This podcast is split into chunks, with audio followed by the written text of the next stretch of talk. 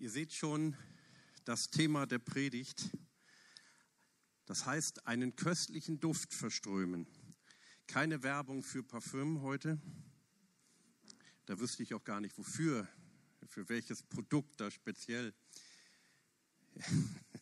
Ich höre schon Namen hier, für, welch, für welches Produkt speziell ich werben sollte. Aber ich möchte trotzdem mit diesem Beispiel einsteigen. Vor einiger Zeit oder schon, schon länger her, zwei Jahre oder weiß ich nicht, ich wohne ja in einem Mehrfamilienhaus und ähm, wir haben Aufzug bei uns. Meistens versuche ich ohne Aufzug zurechtzukommen. Zumindest runter gehe ich immer zu Fuß, hoch manchmal auch, wenn ich nicht gerade schwer beladen bin.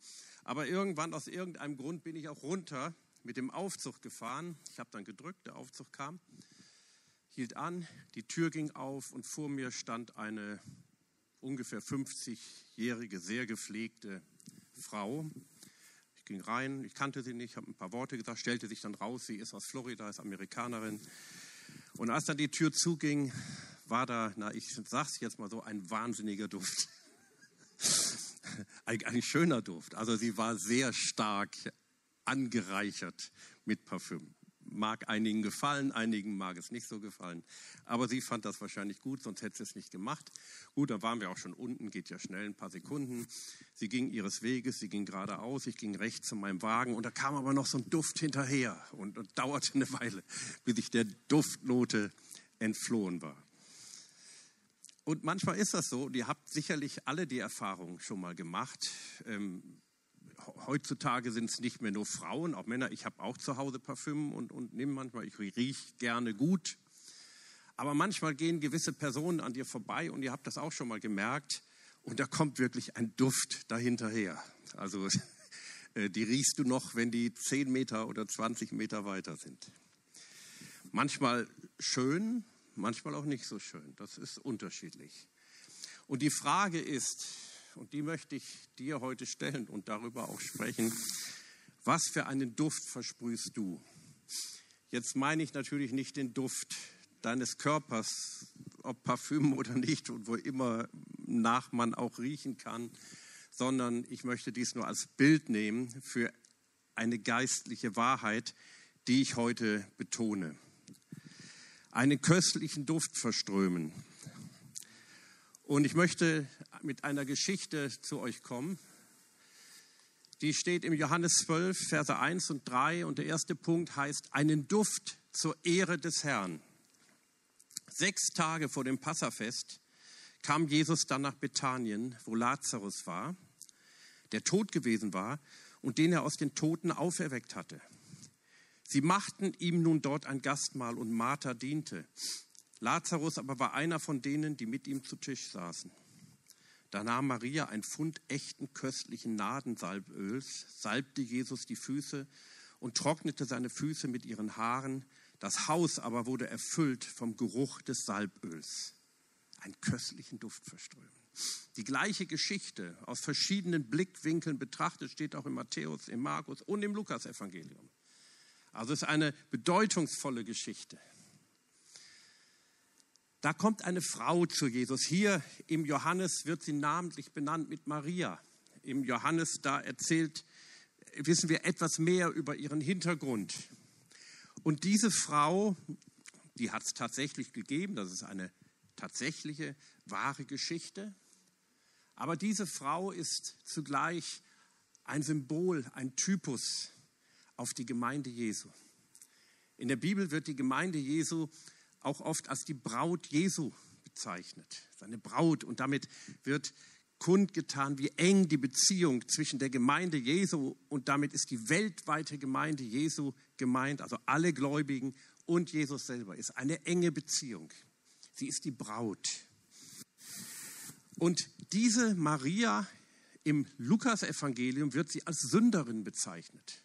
Da sagte der Gastgeber, das war Simon, ein Pharisäer, der sagte, wenn dieser ein Prophet wäre, also wenn Jesus, wenn dieser ein Prophet wäre, dann wüsste er, dass sie eine Sünderin ist.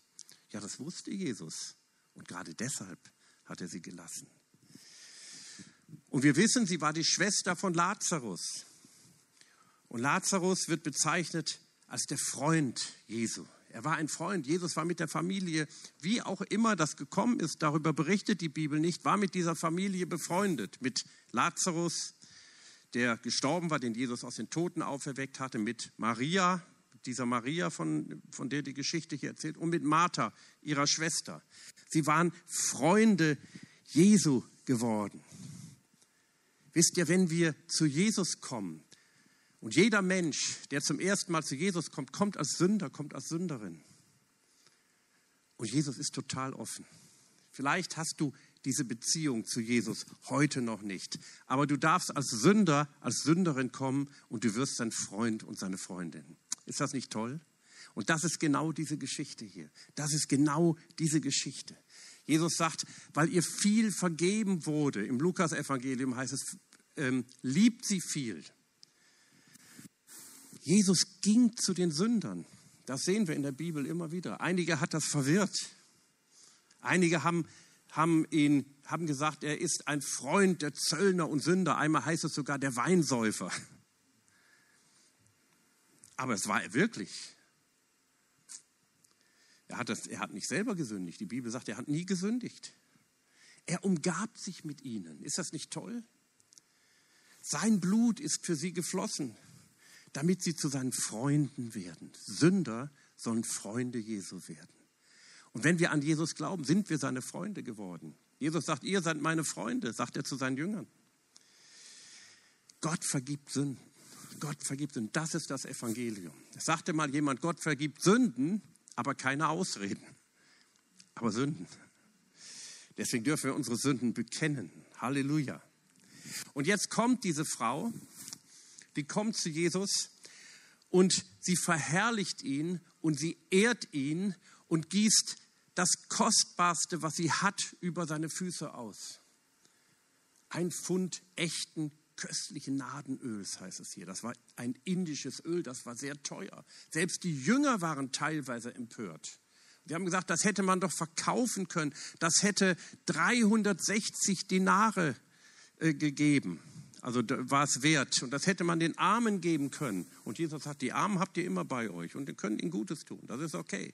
Aber mich habt ihr nicht immer. Sie hat, sich für, sie hat mich für mein Begräbnis gesalbt. 360 Dinare oder 300, 300 Dinare, sorry, 300 Dinare waren fast ein Jahresgehalt nach der damaligen Kaufkraft. Das war schon eine Menge, was sie gegeben hat.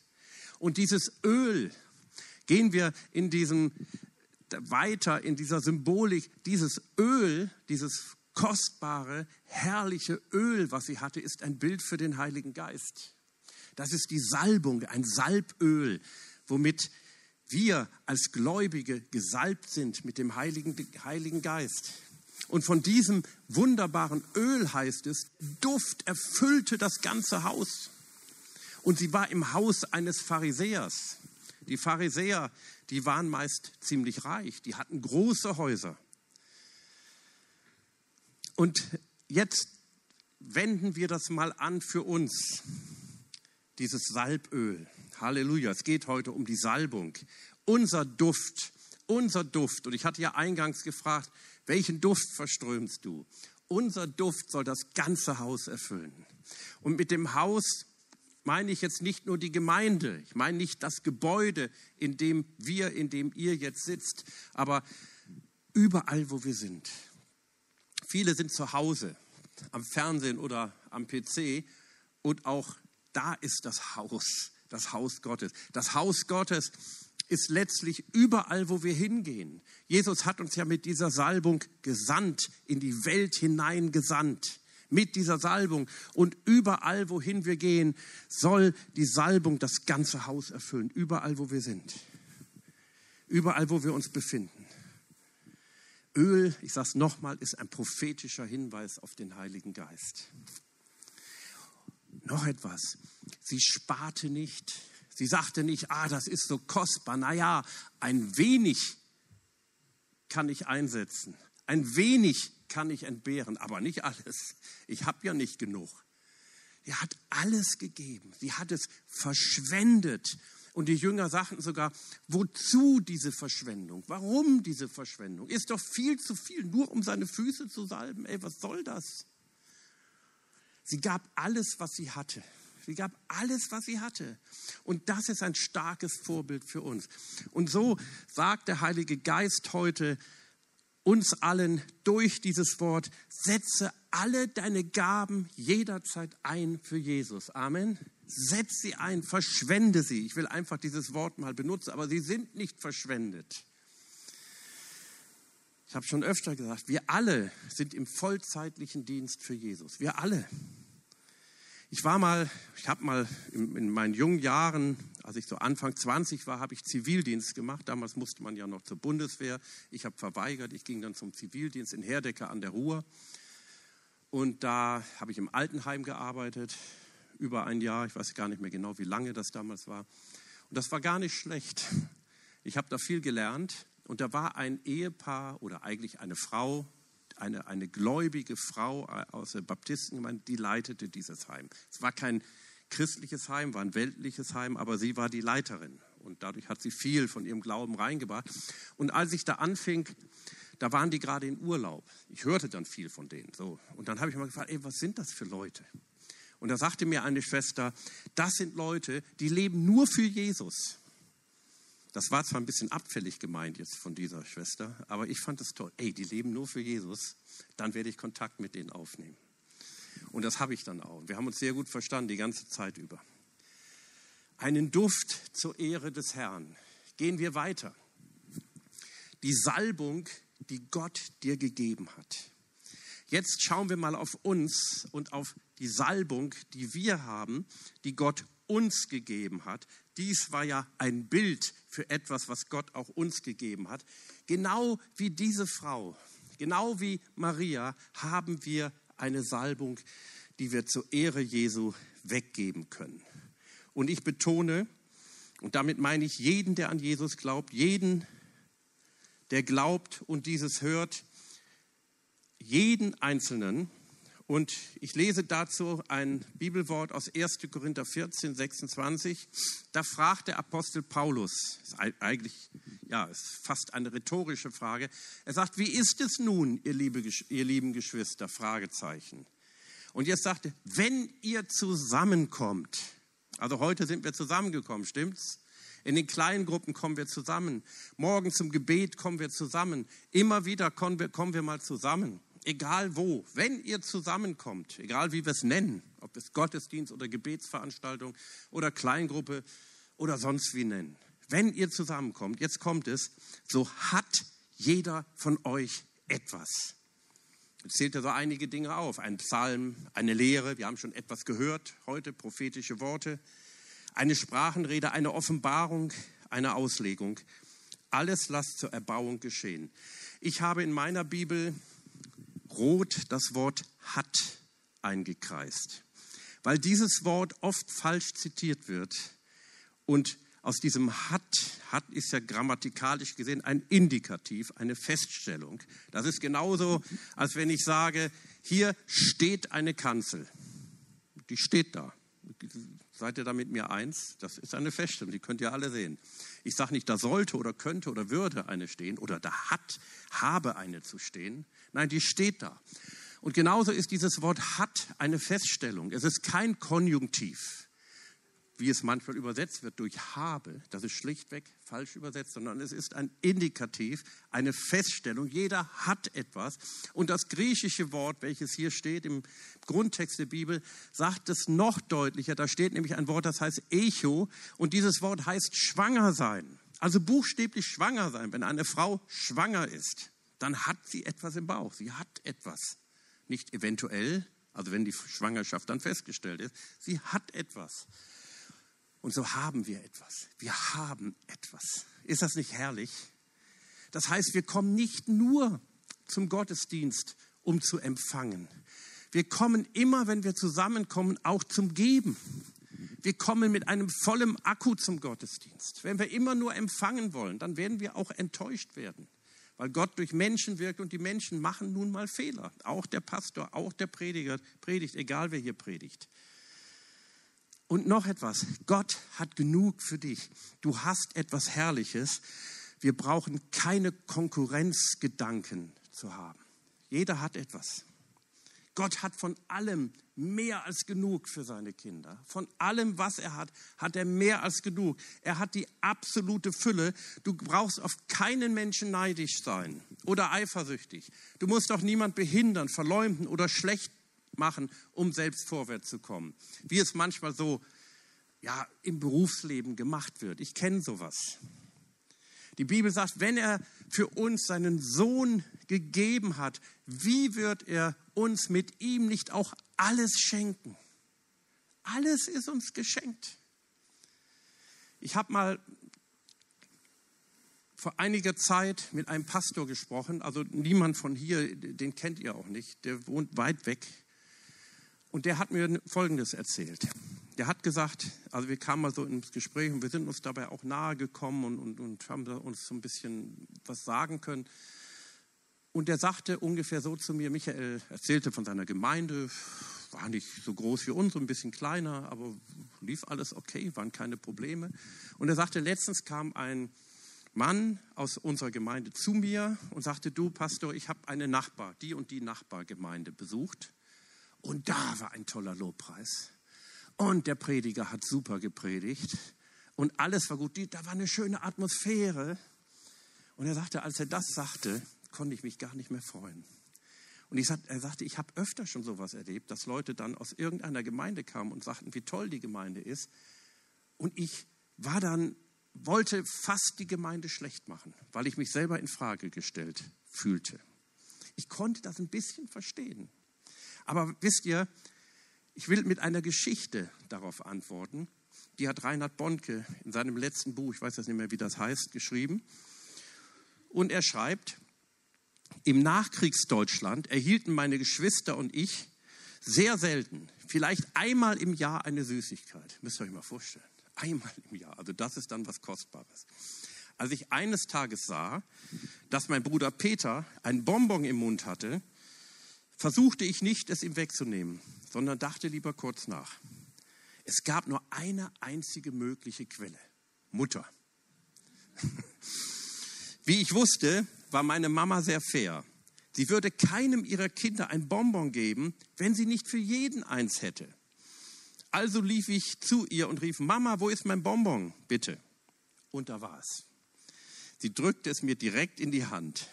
Halleluja. Hier ist die Parallele.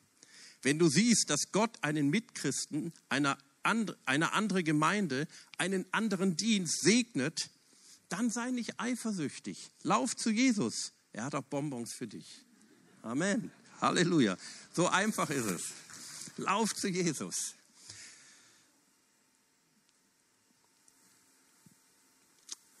Es gab, gibt da eine Geschichte, ihr seht sie schon auf dem, auf der, ach nee, da sieht man sie noch gar nicht, da sieht man sie, Augenblick.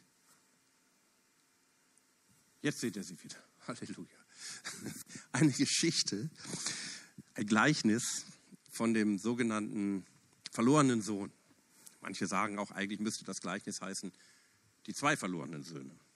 Aber ist egal. Einer ging zu seinem Vater und ließ sich sein Erbe auszahlen, was damals gar nicht so unüblich war. Das, das war nicht so unmöglich, wie es heute ist. Und dann heißt es, der Vater teilte ihnen das Erbe. Nicht nur ihm, der andere bekam, der hatte, der hatte noch einen Bruder, also waren zwei Söhne, dem anderen Sohn gab er auch das Erbe. Das war nicht das Problem, dass er sein Erbe haben wollte. Das Problem war, dass er wegging vom Vater und das gesamte Erbe verprasste. Alles, was Gott ihm gegeben hatte, ja, die Bibel sagt sogar, er hat es verschwendet mit Huren. Weg. Es geht schnell. Geld kannst du schnell loswerden. Und dann ja, musste er die Schweine hüten. Für einen Juden eine Unmöglichkeit. Und dann sagt, er, sagt die Bibel, er hatte so, solch einen Hunger, dass er sich gerne von dem Fraß der Schweine hätte miternährt, aber er durfte nicht. Und dann kam er zur Einsicht und sagte, ich will zu meinem Vater gehen. Die Sklaven meines Vaters haben es besser als ich hier. Und er ging zurück zum Vater. Er traf die richtige Entscheidung und er tat Buße. Er entschuldigte sich bei seinem Vater. Und was macht der Vater? Das die Bibel, Bibel beschreibt das so wunderbar. Er setzte ihn voll wieder in die Sohnschaft ein. Er gab ihm alles wieder. Er gab ihm Autorität, er gab ihm den Ring, das ist der Siegelring an seinen Finger, wo er im Namen des Vaters wieder Entscheidung treffen konnte und feierte ein großes Fest. Da war was los. Reigen und Gesang, sagt die Bibel. Die haben richtig gefeiert. Die Juden konnten feiern. Und dann kam der ältere Bruder vom, Gefäng äh, vom Gefängnis. Sorry, verstreicht das Wort. Ich weiß nicht, wie ich darauf komme. vom Feld zurück. Er hat gearbeitet. Und er hörte die Musik. Und er sagte, fragte einen, einen Knecht, was ist da los? Ja, dein Bruder ist gekommen. Dein Vater hat das Kalb geschlachtet. Die feiern da. Und er wollte nicht reingehen und der Vater kam raus. Und der Vater und dann sagte, macht er dem Vater Vorwürfe. Ich habe immer gearbeitet, ich habe alles richtig gemacht und dein Sohn ist gekommen, der hat alles mit Huren durchgebracht und du feierst für ihn ein Fest. Und was sagt der Vater? Ey Junge, du hättest jeden Tag so ein Fest feiern können. Dann heißt es, er sprach ihm, mein Sohn, du bist alle Zeit bei mir. Alles, was mein ist, das ist dein. Alles, was mir gehört, gehört dir. Du hättest das schon lange machen können. Warum hast du das nicht gemacht? Er wusste nicht, was er hatte. Er hat sich über seine Leistung, über seinen Dienst allein definiert. Aber wir haben alle von Gott herrliche Dinge erhalten. Jeder von uns, ob du das fühlst oder nicht, das ist ein Fakt. Jeder hat etwas, sagt die Bibel. 2. Petrus 1, Vers 3. Denn dessen göttliche Kraft hat uns ja alles, was wir brauchen, hat, nee, denn dessen göttliche Kraft hat uns ja alles gegeben, was wir brauchen, um ein Leben zu führen, das Gott gefällt. Das kam dadurch, dass wir den erkannt haben, der uns durch seine Herrlichkeit und Güte berufen hat. Er hat uns alles geschenkt. Hier haben wir es wieder. Er hat es uns geschenkt.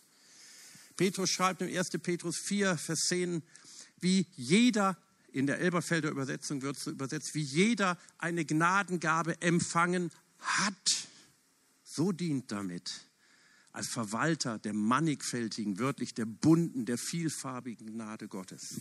Also glauben wir, dass wir von Gott eine herrliche, wunderbare Salbung empfangen haben. Du musst sie nur noch freisetzen, du musst darin leben, du musst sie entdecken. Viele haben sie schon entdeckt. Aber es gibt vielleicht noch mehr zu entdecken. Wir alle haben eine Salbung von dem einen Heiligen Geist. Trotzdem sind wir alle unterschiedlich. Schaut euch mal um, wie, wie unterschiedlich wir sind. Jeder Einzelne, jede Gemeinde. Und wir haben eine besondere, wir haben besondere Schwerpunkte, Begabung und Stile, aber es ist derselbe Heilige Geist. Amen. Wir sind die die, die Stromleitungen seiner Kraft. Wir sind die Leitungen, durch die Gottes Power fließt. Der Generator, der die Kraft erzeugt, ist der Heilige Geist. An dem müssen wir angeschlossen sein. Die Gemeinde ist sein Leib, die Gemeinde ist Gottes Körper, heißt es in 1. Korinther 12, durch den seine Kraft fließt. Trotzdem wir alle trotz des einen Heiligen Geistes und der einen Kraft ganz unterschiedlich in unserem Dienst sind. Stimmt's?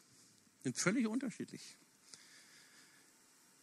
Es gibt, wie viel, oder mal anders gesagt, wie viele Evangelien gibt es? Ich antworte gleich, damit keiner eine falsche Antwort gibt. Ein Evangelium. Es gibt ein Evangelium. Das Evangelium. Paulus spricht manchmal von meinem Evangelium. Es gibt ein Evangelium. Aber es gibt vier Berichte von dem einen Evangelium. Aus verschiedenen Sichtweisen. Wir haben alles, was wir brauchen. Lasst es uns gebrauchen. Lasst es uns, wie diese Frau, die uns als Vorbild gezeigt, gezeigt wird, verwenden. Keine zwei Menschen, keine zwei Menschen wirken im Heiligen Geist auf die gleiche Art und Weise. Genauso sind keine zwei Gemeinden gleich. Einheit bedeutet nicht Gleichförmigkeit. Und eins sein bedeutet nicht gleich sein. Wir sind nicht gleich. Heute will man vieles gleich machen. Gott hat die Menschen verschieden geschaffen, hat überhaupt kein Problem mit. Menschen haben damit ein Problem, dass sie verschieden sind. Gott hat damit kein Problem. Gott hat das so gemacht. Das ist super. Mann und Frau. Ey, was könnte unterschiedlicher sein? Frag mal jemand, der verheiratet ist. Ja, es gibt doch kaum etwas, was unterschiedlicher ist. Aber das ist von Gott so gewollt. Der religiöse Geist, ich nenne das immer so, will die Menschen in ein gleichförmiges religiöses System hineinpressen. Da, daran sind viele Erweckungsbewegungen, viele Erweckungen kaputt gegangen, dass man sagte, nein, das muss so sein. Wir machen das so, so muss es sich äußern, wenn der Heilige Geist wirkt. Das haben wir vor 100 Jahren so erfahren. Super, dass sie es erfahren hatten. Aber Gott wirkt anders manchmal. Die Verfolgung einer Erweckung geschah oft, oft nicht immer, aber oft durch die vorhergehende Erweckungsbewegung. Ist sehr traurig, finde ich. Ich hatte mal vor langer Zeit eine christliche Zeitung gelesen. Also es gab mal so eine Zeitung, die war richtig wie eine, also wie eine Zeitung aufgemacht, war eine christliche Zeitung. Und ich habe sie gelesen, habe da irgendwas gelesen und einer sage jetzt nicht, wer es war, kennt ihr auch nicht, guckte über meine Schultern und da war ein Artikel, den hatte ich allerdings gar nicht gelesen, ich hatte einen anderen Artikel gelesen, über ein christliches Motocross-Rennen irgendwo. Keine Ahnung, was das war, hat mich auch nicht interessiert, aber der schaute und guckte und sagte, christliches Motocross-Rennen, das gibt es nicht, das ist unmöglich. Wie kann man als Christ Motocross-Rennen fahren? Das ist vom Teufel. Ja, hat er wirklich gesagt. Jetzt kannte ich den Typen und, sah, und wusste, mit dem sich auf eine Diskussion einlassen, das macht keinen Sinn. Habe ich auch nicht getan. Aber das hat mich bewegt über dieses christliche Motocrossrennen. Das war ein Pastor, der veranstaltete christliche, tatsächlich christliche Motocrossrennen, darüber mal nachzuforschen. Habe ich dann so ein bisschen nachgeforscht. Damals war das noch schwierig, da gab es kein Google. Da musste man das noch anders machen. Aber ich habe es hingekriegt. Ich kannte jemand, der den kannte, so, so ungefähr. Und der Mann, der wirkte total im Segen. Viele, viele Menschen haben sich dadurch bekehrt. Er hatte eine Gemeinde von christlichen Motocross-Fahrern. Ey, warum denn nicht? Wäre nicht mein Dienst. Für mich wäre es nichts. Ganz ehrlich. Motocross-Rennen zu fahren. Erst recht keine christlichen, hätte ich bald gesagt. Nein, also war ein Witz. Wäre nichts für mich. Ich habe einen anderen Dienst. Aber er hatte diesen Dienst. Ist das nicht herrlich? Er ist anders als ich. Darf er auch gerne sein. Muss er sein. Der Heilige Geist ist wie ein Komponist, der sein Werk dirigiert. Schaut euch mal unsere Lobpreisgruppe an. Da ist Bass, Lukas, Drummer, Keyboard, Sänger, René als Gitarrist. Ich mal vor, die hätten es alle im Bass. Nichts gegen deinen Bass, Lukas, der ist super. Der gibt dem eine gewisse Fülle. Alles nur Bass oder nur Drummer. Ja gut, ich habe schon mal ein Orchester gehört, da waren nur Drummer, das kann man sich mal anhören, aber immer werde ich wahnsinnig. Oder alle würden im hohen Sopran singen. Ihr wisst, was ich meine. Nein, es sind verschiedene. Unser Körper ist verschieden. Die Bibel gibt das Beispiel 1. Korinther 12, unser Körper. Ist nicht jeder, jedes Organ gleich. Wir brauchen verschiedene Organe, damit das alles funktioniert. Und im 1. Korinther 12 heißt es auch, dem einen hat Gott diese Gabe gegeben, einem anderen, steht da so, jene Gabe. Dem einen hat er das gegeben, einem anderen wieder das. Aber es ist derselbe Heilige Geist. Halleluja. Aber er hat gegeben. Also kein falsches Vergleichen, kein Profilierungsbestreben des einen gegen den anderen ich bin dankbar, dass ich so bin, wie ich bin. Damit meine ich jetzt nicht, dass wir unsere Sünden und Fehler kultivieren, aber auf den Dienst, den ich habe. Ich habe diesen Dienst und andere haben anderen Dienst. Ich bin nicht sauer auf René oder auf Volker oder bin ich nicht. Ich finde es toll, dass er eine andere Salbung hat. Ich finde das super. Oder andere, was weiß ich. Ich bin dankbar, dass der andere so ist, wie er ist.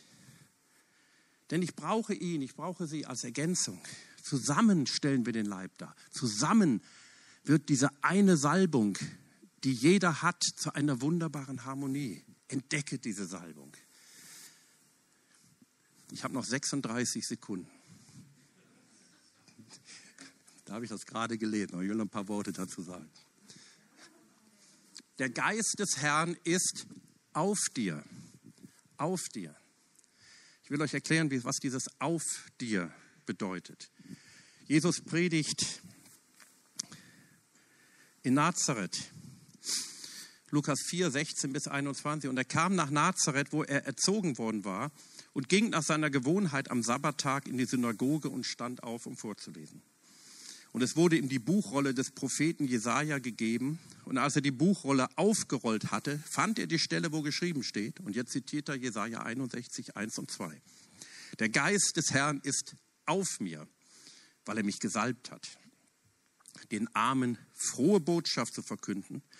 Er hat mich gesandt, zu heilen, die zerbrochenen Herzen sind, Gefangenen Befreiung zu verkünden und den Blinden, dass sie wieder sehend werden, Zerschlagene in Freiheit zu setzen, um zu verkündigen das angenehme Jahr des Herrn. Und er rollte die Buchrolle zusammen und gab sie dem Diener wieder und setzte sich, und alle Augen in der Synagoge waren auf ihn gerichtet. Er aber fing an, ihnen zu sagen, heute ist diese Schrift erfüllt vor, eure, vor euren Ohren. Es hat sich erfüllt. Wenn wir genau vergleichen mit Jesaja 61, dann erkennen wir, dass Jesus einen Vers weglässt oder einen Halbvers oder ein Teil des Zitates. Er lässt folgenden Zitatteil weg und den Tag der Rache unseres Gottes. Das angenehme Jahr des Herrn und den Tag der Rache unseres Gottes steht in Jesaja 61, lässt Jesus weg, weil der noch nicht gekommen ist.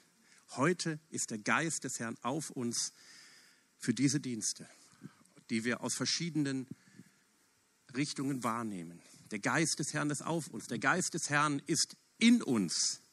Als wir zu Jesus gekommen sind, nächste Woche werde ich über drei Begegnungen mit dem Heiligen Geist sprechen. Und eine Begegnung mit dem Heiligen Geist ist die Wiedergeburt. Wenn wir von neuem geboren werden, wenn wir unser Leben Jesus geben, werden wir von neuem geboren, dann kommt der Heilige Geist in uns hinein. Was macht er in uns? Er gibt uns die Sicherheit, dass wir Gottes Kinder sind. Er macht uns unseres Heiles gewiss, dass wir die Erlösung haben.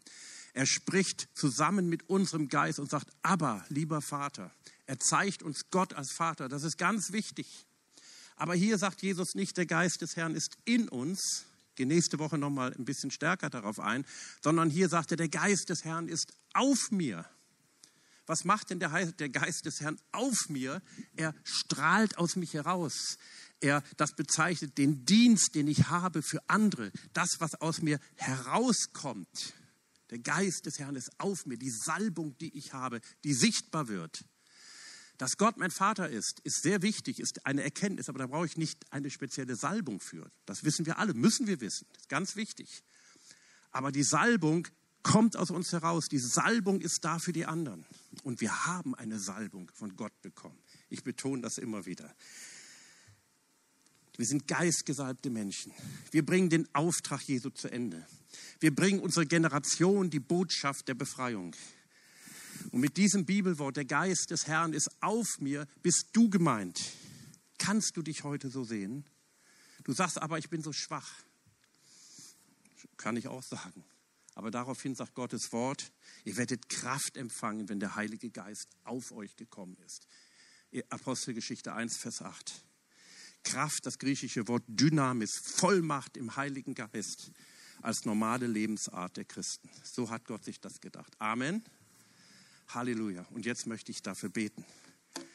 Ich bete dafür, dass du erkennst, welche Salbung, dass Gott dir eine Salbung gegeben hat. Das ist Fakt. Das ist Fakt, das ist so. Aber dass du erkennst, welche Salbung dir Gott gegeben hat. Und ich möchte diese Salbung freisetzen. Wir wollen auch nachher am Ende des Gottesdienstes noch Gelegenheit geben. Da bitte ich jetzt schon ähm, die, wir haben euch ja auch angeschrieben, Marlene hat euch angeschrieben, das Gebetsteam, Segnungsteam, soweit wie vorrätig hier gleich nach vorne zu kommen, wenn der Gottesdienst zu Ende ist. Wir werden ja auch prophetisches Dienst haben. Wenn ihr das nicht schafft, Sabine, kein Problem. Ich glaube, wir sind genug. Dann dürft ihr euch gern auf euren Dienst vorbereiten. Wir haben halt verschiedene Salbungen und das ist gut so. Das ist okay. Dann beten wir dafür, wenn ihr da noch ähm, speziellen Wunsch habt. Wir haben allerdings nicht so viel Zeit zwischen den beiden Gottesdiensten. Okay, wenn ihr möchtet, könnt ihr aufstehen. Ich möchte dafür beten, dass die Salbung freigesetzt wird. Die Salbung Gottes, die wir alle haben. Wir haben die Salbung. Der Geist des Herrn ist auf uns, weil er uns gesalbt hat. Das bezieht sich auch auf uns, nicht nur auf Jesus zu seiner Zeit, denn wir sind Christen. Christen bedeutet mit dem Heiligen Geist gesalbte Menschen. Herr Jesus, und dafür danke ich dir, Herr, du hast uns eine Salbung gegeben und wir wissen, Herr, und wir sehen, dass die Herausforderungen riesig sind. Gerade was im Moment in der Welt los ist. Mittendrin hast du uns hineingestellt. Herr, da ist Krankheit, da ist Not, da sind arme Menschen, da sind verzweifelte Menschen. Aber Herr, wir haben die Salbung. Herr, und ich bitte dich, dass dein Volk aufsteht. Und damit meine ich mich auch selber. Ich bitte dich, Herr, dass wir in der Salbung dienen. Herr, dass es sichtbar wird. Der Geist des Herrn ist auf dir. Und ich setze das frei im Namen Jesus. Ich setze diese Salbung, die auf dir ist, die setze ich jetzt frei, dass du sie entdeckst. Dass du weißt, welche Salbung Gott dir gegeben hat. Dass du den Dienst erkennst, für den Gott dich erwählt hat. Im Namen Jesus soll es geschehen. Komm, Heiliger Geist, und zeige es uns im Namen Jesus. Halleluja. Ich möchte für alle die bitten, die jetzt hier sind oder zu Hause, die mich hören oder hören werden, Herr, die dich noch nicht kennen dass sie eine Begegnung mit dir haben, Herr. Das möchte ich dir ganz bewusst hinlegen. Heiliger Geist, komm jetzt durch diese Predigt, durch diese Worte, egal wohin, Herr, und überzeuge Menschen davon, dass sie die Erlösung kennenlernen sollen. Darum bitte ich dich im Namen Jesus. Du darfst Jesus annehmen, du darfst ihn aufnehmen in dein Leben, denn er ist für dich gekommen und für dich gestorben. Im Namen Jesus. Amen. Amen.